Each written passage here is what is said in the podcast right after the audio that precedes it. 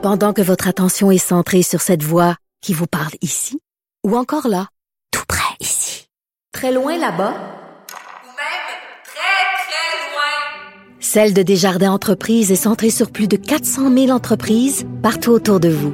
Depuis plus de 120 ans, nos équipes dédiées accompagnent les entrepreneurs d'ici à chaque étape pour qu'ils puissent rester centrés sur ce qui compte, la croissance de leur entreprise.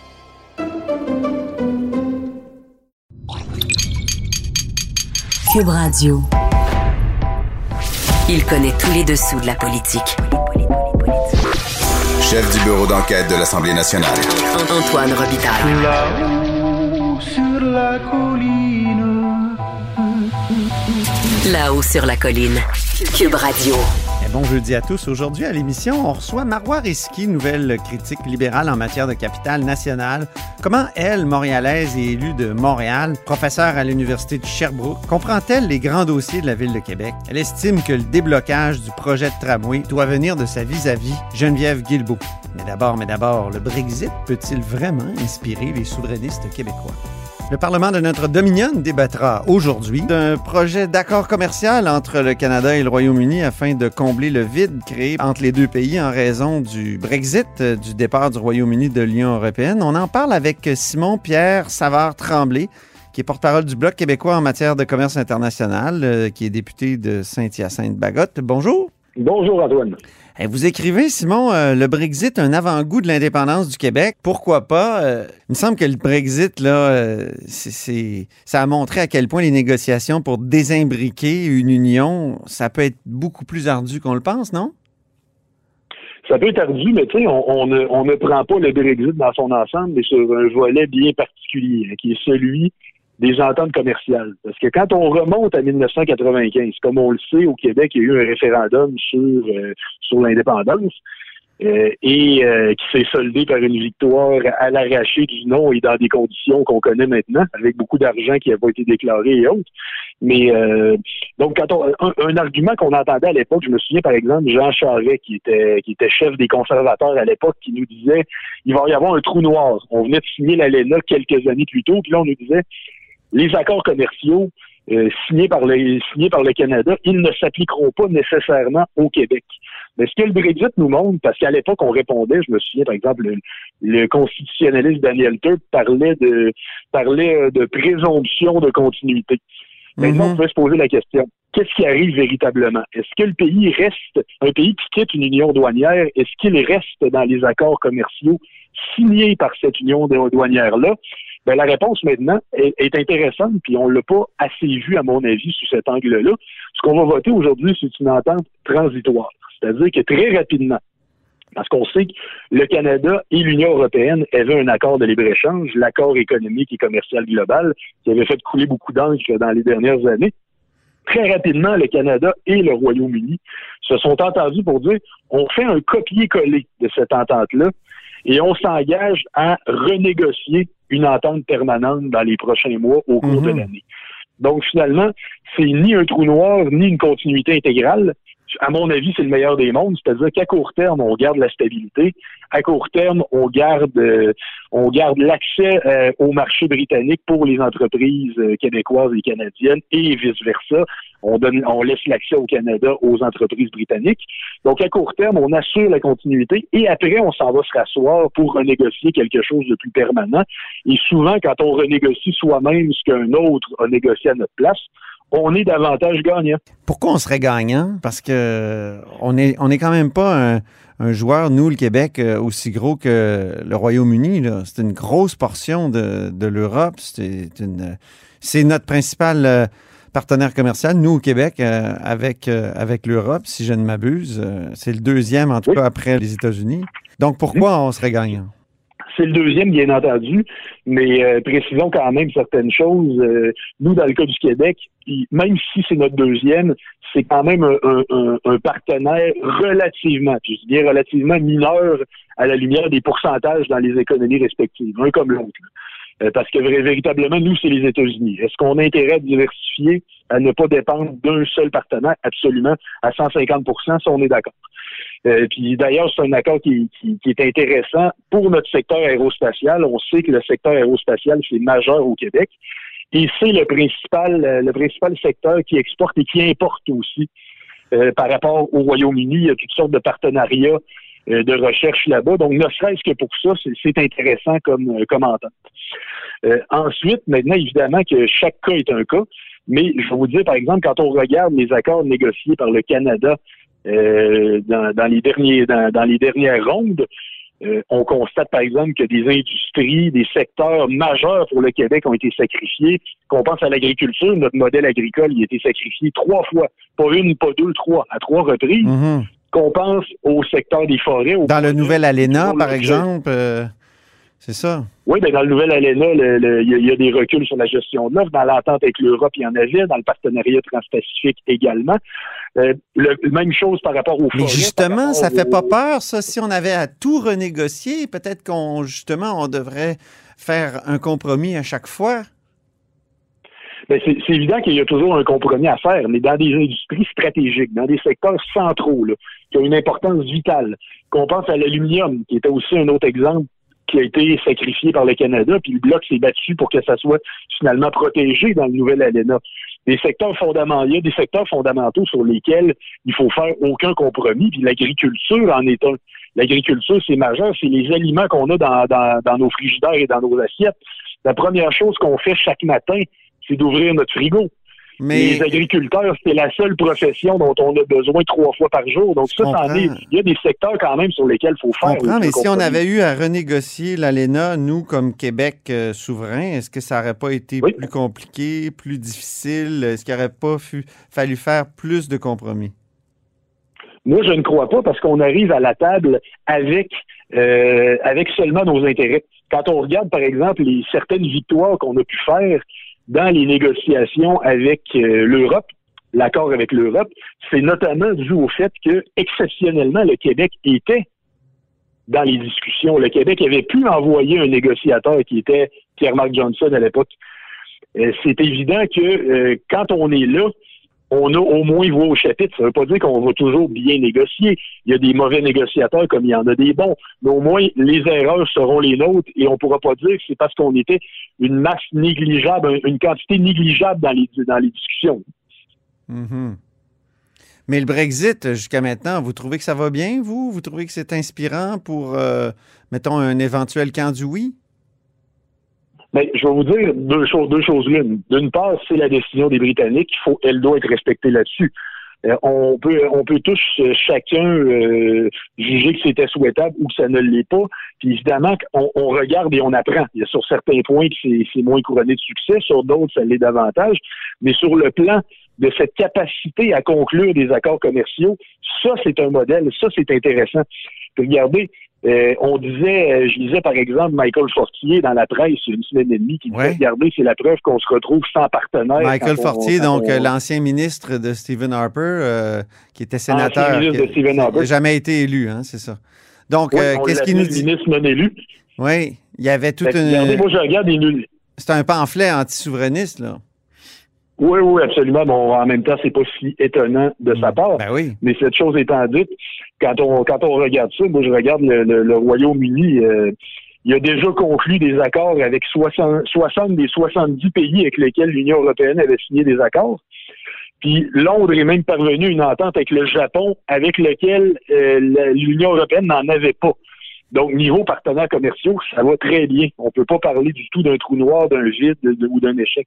Souvent, quand les parlementaires discutent de ce type d'accord-là, on n'a pas accès au texte. L'avez-vous, le texte, vous, euh, de- de- du nouvel accord euh, transitoire entre le Royaume-Uni et le Canada? Je vais vous dire, c'était du jamais vu. Là, on l'a le texte, bien entendu. On l'a eu un petit peu avant le, le congé des fêtes. Mais pendant plusieurs semaines, on nous demandait au comité permanent sur le commerce international, qui normalement, comme tous les autres comités parlementaires, sert à regarder les projets de loi de plus près. On reçoit des témoins, on reçoit des experts. Certains, c'est ça, c'est l'importance d'étudier véritablement un projet comme ça. Il y en a qui nous disent, cette ligne-là, vous l'avez peut-être pas vue de même, mais à la lumière de mon expertise, ça pourrait ouvrir à des conséquences. Bon, ça, finalement, c'est l'importance d'étudier véritablement un accord. Là, on recevait des témoins qui se prononçaient, qui, fait, qui amenaient des commentaires, qui nous disaient si on aime ça, si on aime moins ça, mais Tout ça basé sur des suppositions parce qu'on n'avait pas le texte de l'accord. Ah Il y a toujours des problèmes de transparence, mais ça, je vais vous dire que c'était du jamais vu. C'était un véritable théâtre de l'absurde. On nous demandait d'étudier l'accord sans connaître le contenu, mais tout en nous disant dépêchez-vous, on va avoir quelques semaines à peine pour l'adopter. Mhm. Ben, nous, on a été très fermes, on a été très clairs. Euh, ce gouvernement-là nous a assez trahi de foi dans ces négociations. Il n'était pas question de lui offrir un chèque en blanc et d'estampiller un accord sans l'avoir lu et sans avoir eu le temps de l'analyser, bref, de faire notre travail. Puis même pire encore, on nous a demandé au comité de remettre notre rapport le jour même où l'accord est devenu disponible. Donc, aussi bien dire qu'on nous faisait en grande partie, malheureusement, travailler pour rien. Je Mhm. pense qu'il faudrait qu'il y ait des procédures formelles et légales pour encadrer véritablement la transparence dans ce type de procédé-là. Bien, ben on va suivre ça. Euh, merci beaucoup, Simon-Pierre Savard-Tremblay, Merci, Antoine. porte-parole du Bloc québécois en commerce international et député de Saint-Hyacinthe-Bagotte.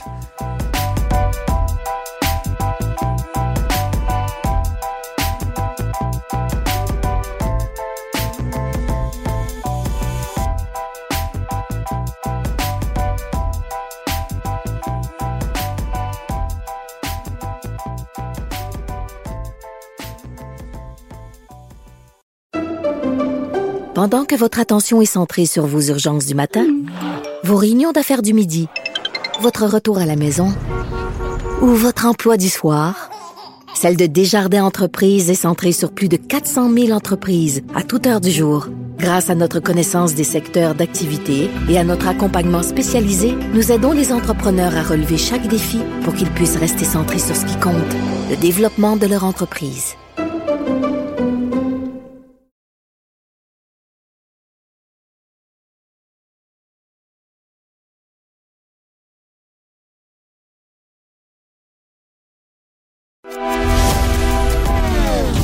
Philosophe, poète dans l'âme, la politique pour lui est comme un grand roman d'amour. Vous écoutez Antoine Robitaille, là-haut sur la colline. Ma prochaine invitée a été décrite comme très studieuse par le maire de Québec, Régis Labaume. C'est Marois Risky, la nouvelle critique libérale en matière de capital national. Bonjour. Bonjour. Ça devait être une première fois dans l'histoire que le Parti libéral du Québec euh, a une porte-parole ou un porte-parole qui euh, est une élue ou un élu de la région de Montréal? Effectivement, c'est très, très rare qu'on n'ait pas d'élu euh, à Québec. Je crois que c'est véritablement la première fois. Et là, je suis là en renfort et je, je serai beaucoup plus présente à Québec. Comment une élue de, de Saint-Laurent à Montréal peut vraiment arriver à comprendre les réalités de la capitale nationale?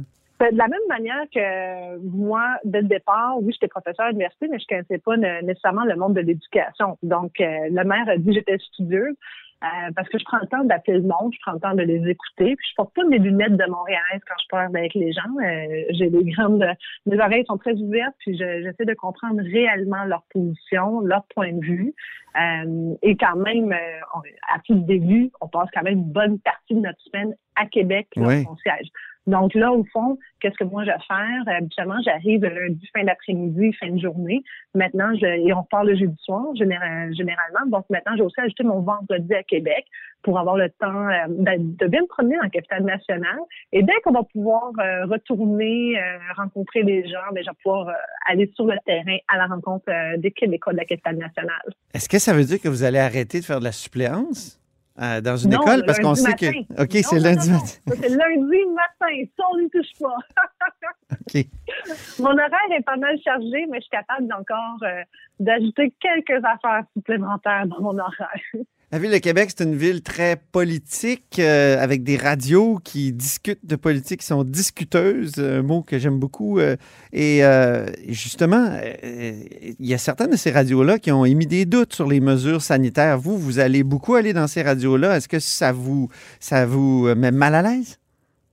Ah non, moi, honnêtement, je crois que les gens, tout le monde a droit à son opinion. Puis moi, mon rôle d'élu, c'est d'aller expliquer les mesures sanitaires. C'est d'aller d'expliquer pourquoi que justement on pose des questions. C'est pas d'aller entretenir euh, le doute puis d'aller nourrir les complotistes. C'est pas ça du tout mon rôle.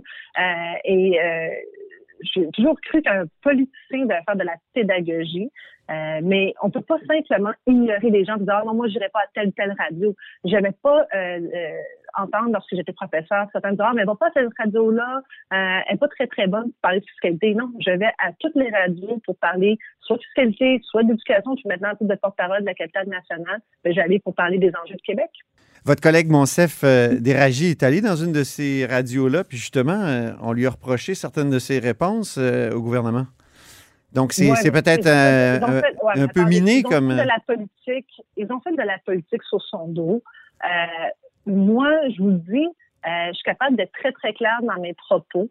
Euh, et euh, mon collègue, mon chef, euh, n'a jamais, jamais encouragé les gens à ne pas suivre les mesures sanitaires. Ça, c'était archi faux. Euh, et j'espère que cette fois-ci, cet épisode, euh, que la CAQ va pas rejouer dans le même film. Parce que moi, j'ai peut-être pas la même patience que mon chef. Ah, OK. OK. Quand même, il y avait lui-même, Monsef avait fait un Facebook Live avec un groupe qui remettait en question les mesures sanitaires. Ça, doit être un défi, ça, pour les élus de l'opposition, parce que vous voulez défendre les gens, tout ça, mais en même temps, vous êtes pris avec euh, des gens qui peuvent euh, aller contre euh, des mesures qui sont quand même nécessaires pour la santé publique. Le défi qu'on nous on a, c'est effectivement d'entendre les doléances des gens aussi, d'entendre les préoccupations des gens, puis même d'entendre des gens qui ne croient pas. La vérité, là, moi, mon bureau de comté, moi aussi, j'ai des gens qui m'écrivent, disent Marois, c'est euh, c'est faux, ça n'existe pas la pandémie. Savez-vous, c'est quoi mon rôle à moi? Leur expliquer que oui, ça existe. Maintenant, ce qui m'aiderait dans mon rôle, c'est d'avoir plus de cohérence de la part du gouvernement, plus de transparence. Parce que lorsque les gens euh, n'arrivent pas à, se, à comprendre les règles ou pensent que justement il y a de l'incohérence ou trouvent que ça manque de transparence, mais malheureusement, ceux qui croient pas du tout, là, ceux là, les, euh, qui vont jamais croire à la pandémie, mais eux se nourrissent de ça. Alors moi, c'est ça que j'ai besoin du gouvernement, puis nous on demande au gouvernement depuis maintenant plusieurs mois, donnez-nous les avis écrits docteur Arruda, donnez-nous là les, vos notes que vous avez prises, puis arrêtez de nous faire croire que vous n'avez pas pris de notes. Même dans mon conseil d'administration du syndicat de copropriété est-ce que j'habite, on prend des notes pour des petites réunions. Donc moi, je peux pas croire qu'on pas pris de notes. Alors ça, là, moi, ça va m'aider dans mon rôle d'élu. Parlons du projet central à Québec, qui est un projet qui a été lancé par le gouvernement Couillard. C'est le projet de tramway. Euh, Qu'est-ce qui bloque Oui. dans ce projet-là actuellement? Vous qui avez fait euh, plein d'entrevues, plein de, de- de- de rencontres là, dans, les dernières, euh, dans les derniers jours, dans la dernière semaine, vous concluez quoi? Qu'est-ce qui bloque? Entre le gouvernement et la ville? faire tous mes appels. hein. Il y a beaucoup de monde à Québec à qui je dois parler. OK? Euh, mais à date, euh, ce que j'ai compris, euh, c'est qu'il faut être deux pour danser du tango. Disons que ça se danse très, très bien avec François Bonnardel, le ministre du Transport. Mais quand on vire de bord et qu'on essaie de danser avec la ministre de la Capitale nationale, ça danse moins bien. Alors, j'ai quand même compris qu'il y avait un enthousiasme au niveau du tramway de la part de M. Bonnardel, mais qu'on ne sait pas cet enthousiasme est partagé par la ministre de la Capitale nationale. J'ai su- surtout su que les autres députés, parce qu'il y a quand même huit autres députés caquistes à Québec, euh, il y a personne qui a d'opinion. Il y a personne qui parle. Est-ce qu'ils ont le droit de parole? Je ne sais pas. Mais il reste que la chef du caucus de Québec, c'est la ministre de la Capitale nationale. On a besoin d'elle pour s'assurer de garder le projet sur les rails. Et là, en ce moment, là, c'est que vendredi dernier, Jean-Yves Duclos, le ministre fédéral, l'a clairement dit, ne jouez pas à la roulette russe avec l'argent du fédéral. Il faut savoir que l'entente fait avec le fédéral garantit la somme jusqu'en 2023. C'est quand même 1,2 milliard de dollars. C'est énorme. C'est un investissement Ben oui. majeur, jamais vu à Québec. Alors, c'est sûr qu'on n'a pas envie de perdre cet argent-là. Et Québec est quand même la capitale nationale. Il y a plus de 500 000 habitants. Ça va être la seule ville en Amérique du Nord qui n'aura pas de transport collectif structurant. Voyons donc, on est au Mhm. 21e siècle. Puis les Québécois le méritent. Fait que d'après moi, il faudrait que tout le monde aujourd'hui s'assure de garder le tramway sur les rails. Puis de oui, Mais si ouais. on doit le peaufiner, parfait, allons-y de peaufiner, mais on ne pourra pas tout faire d'une seule bouchée. Moi, je pense qu'il faut réfléchir phase 1, phase 2. Moi, j'invite là, les, les différentes personnes, notamment la, la ministre de la capitale nationale, ben, à s'assurer que, un, euh, que son propre comté va avoir le tramway, ce serait une bonne chose, parce que dans le tracé, dans le tracé initial, il avait dans son comté aussi. Mais d'autre part, de tout de suite réfléchir au tracé de la phase 2, de la phase 3. Le métro de Montréal, c'est pas bâti avec euh, une seule ligne, là. Il y a eu plusieurs lignes qui ont été attachées.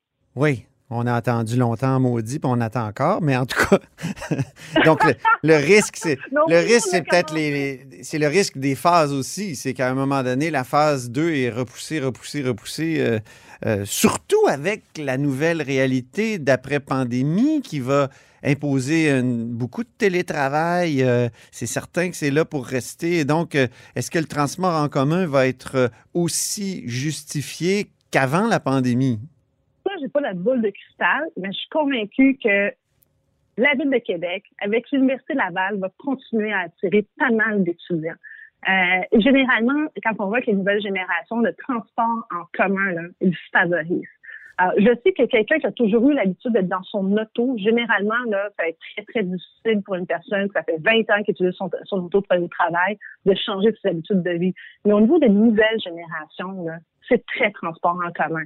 Euh, alors que quelqu'un qui c'est dans son auto, euh, ça fait 20 ans qu'il l'utilise, à moins d'avoir un transport efficace avec un gain, là, un gain au niveau du temps, là, Ouais. c'est sûr que ça va être difficile de le faire changer du transport euh, auto à, vers le transport en commun. Euh, c'est pour ça que quand on dit structurant, il faut que le mot structurant, faut que ça s'attache avec des structures. Ouais. Il faut desservir les bons endroits. Moi, j'ai travaillé à Marly, là, à Revue Québec, je donnais mes cours en fiscalité internationale là-bas. Ah Ben, oui. C'est sûr que si vous êtes un, ben oui, donc si vous êtes un fonctionnaire qui part de, Le- de qui habite à Le Bourgneuf, là, euh, en auto, euh, vous avez déjà votre tracé de fait, mais si euh, on vous dépose à Sainte-Foy, là, vous n'êtes pas plus avancé pour vous rendre euh, à votre travail là, avec le tramway si jamais il ne se rend pas, par exemple, là, ou si par exemple vous n'êtes pas capable Donc, d'aller le tramway loin. Devrait se Ah. rendre à Marly? Ah non, moi je dis, si jamais il y a des phases supplémentaires, il va falloir qu'on réfléchisse un jour à des phases supplémentaires. OK, OK. Est-ce que ça prend l'intervention d'un ancien libéral, de Sam Hamad? Il s'est proposé? ça, j'ai, ça, ben, écoutez, euh, c'est une personne qui a offert son aide euh, cette semaine. Euh, alors, clairement, euh, lui aussi, il a dû comprendre qu'il y a beaucoup de monde qui tirait la couverte de leur côté pour avoir le tramway qui passait dans leur comté. Je crois que, sincèrement, le, le leadership va venir de la ministre. Euh, Elle est la ministre de la capitale nationale. Euh, il y a une bonne partie aussi du tramway qui est dans son comté. Alors, à titre de chef du caucus de Québec pour la CAQ, elle doit s'assurer que l'enthousiasme qui est dégagé autant par le ministre euh, du Transport, M. Bonnardel, que par le premier ministre. Il a dit qu'il croyait au tramway. Mais si le tramway, la colonne vertébrale du transport structurant avance pas, ça va être difficile de parler plus tard de phase 2, phase 3 si on n'est même pas capable d'avoir une première pelletée de terre pour le tramway. Mhm. Une enveloppe fermée pour un projet comme celui-là, est-ce que c'est pas fou un peu? Parce qu'après tout, là, euh, c'est-à-dire qu'il y, a des- qu'il y a des bouts en souterrain, c'est sûr qu'il va y avoir des surprises. Est-ce que c'est pas euh, se, lier les, les- pieds et les mains et puis faire en sorte qu'on coupe dans, des aspects essentiels du projet? si on a besoin d'argent pour aller plus loin, il falloir que le gouvernement soit ouvert. Il ne faut pas non plus que ça devienne un bar ouvert. Il ne faut pas non plus que ce soit un chèque en blanc, mais effectivement, si euh, on dit, bon, bah, ça a été à SUV au lieu d'aller jusqu'à, par exemple, euh, Charlebourg, euh, parce qu'il nous manque, on va dire, 500 millions, euh, il va falloir qu'on nous explique pourquoi que ça coûte plus cher, euh, pourquoi qu'on euh, pourquoi qu'on n'est pas capable, avec le montant qui avait déjà été budgété à 3,3 milliards d'aller plus loin, mais si on est capable de justifier, puis qu'on est capable, ce qu'on appelle les cartes de chaleur, déplacement donc du point de départ vers le point d'arrivée avec les cartes de chaleur, de dire, ben, écoutez, il y a un gros bassin de personnes qui seraient intéressées à prendre le transport en commun, mais qui n'est pas desservi. Ben, à ce moment-là, il faut faire des investissements pour s'assurer qu'on laisse pas euh, des gens qui pourraient embarquer dans le train, mais qui vont devoir prendre encore leur retour. Parlons éducation maintenant, Marois Risky. Vous êtes Oui. toujours en éducation. Vous avez perdu le bout des transports, des- des- du trésor, j'allais dire, mais vous êtes, euh, vous restez en éducation. Euh, D'abord, est-ce que vous êtes peiné d'avoir perdu un bout du Conseil du Trésor? C'est quand même important, ça. Oui, mais je sais que mon collègue Gaëtan Moret est très heureux. Alors, et moi, on va se le dire, là, Capitale nationale, c'est un gros, gros morceau. Euh, et éducation, c'est le deuxième plus gros portefeuille au Québec. Donc, vous comprendrez que je peux pas tout faire. Alors, j'ai éducation au Capitale nationale, puis il y a sept jours dans une semaine. Alors, je suis très contente de mes deux dossiers. Êtes-vous contente que, que, que Jean-François Roberge ait, ait maintenant du renfort? Là? Il, y a, il y a M. Del Torchio qui va venir l'aider. Est-ce que c'est pas une bonne nouvelle, ça? Ben, M. Del Torchio est très sympathique. Euh, je sais qu'il est spécialisé en communication. Nous, on trouvait en fait euh, M. Roberge très bon en communication. C'était pas euh, sa faiblesse, les communications. Au contraire, il y avait une très bonne ligne de com, mais c'était au bout des livrables.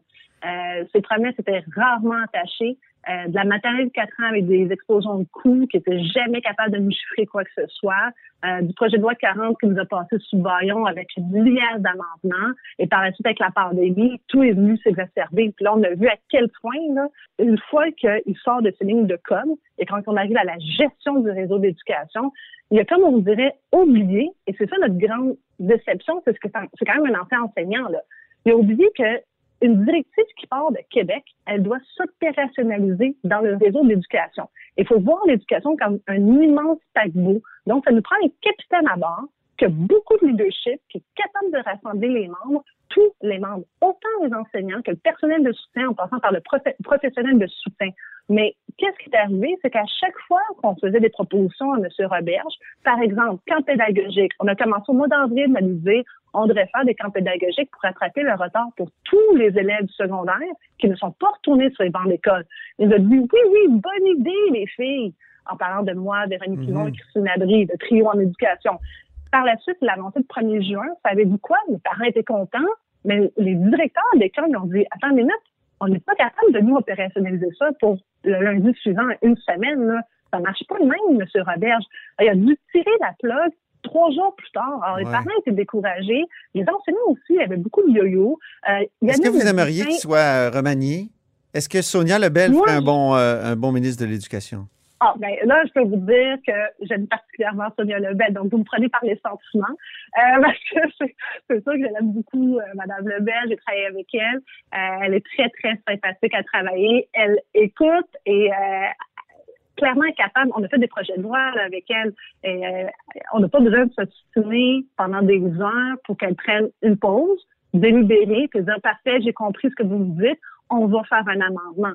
Alors qu'avec M. Roberge, dans les projets de loi, des fois, il fallait s'obstiner pas pendant deux heures, mais pendant deux semaines sur quelque chose de tellement simple à comprendre. Et, on n'arrive pas à s'expliquer pourquoi il n'est pas capable d'attacher ses annonces. Le programme de tutorat, on lui a écrit exactement ce que ça prendrait. Il a dit Hey, bravo, j'aime ça, merci pour la belle discussion. Vous savez du quoi? Il a attendu six mois pour faire une annonce le 8 janvier pour dire ça s'en vient. Regarde, je lisais son programme, là, la vérité, c'est quoi? C'est 11 ou 12 millions qui est vraiment attribué au centre de service scolaire pour l'ensemble des 2700 écoles. Donc, si on fait le calcul rapide, là, ça peine 100 par enfant. Mm-hmm. Mais pire que ça, moi, j'ai demandé là, spécifiquement que ça s'appelle à tous les étudiants collégiales et universitaires. Lui a décidé que ça va être seulement les étudiants en enseignement. Pourquoi on va dire non à quelqu'un qui étudie en chimie, en physique, alors que nos enfants, il y a 30 de taux d'échec en mathématiques? Ah ben là, je suis bien d'accord avec vous.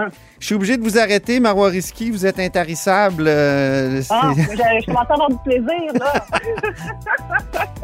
député libéral de Saint-Laurent et nouvelle critique libérale en matière de capital national et encore en éducation, comme vous l'aviez compris. Merci à vous.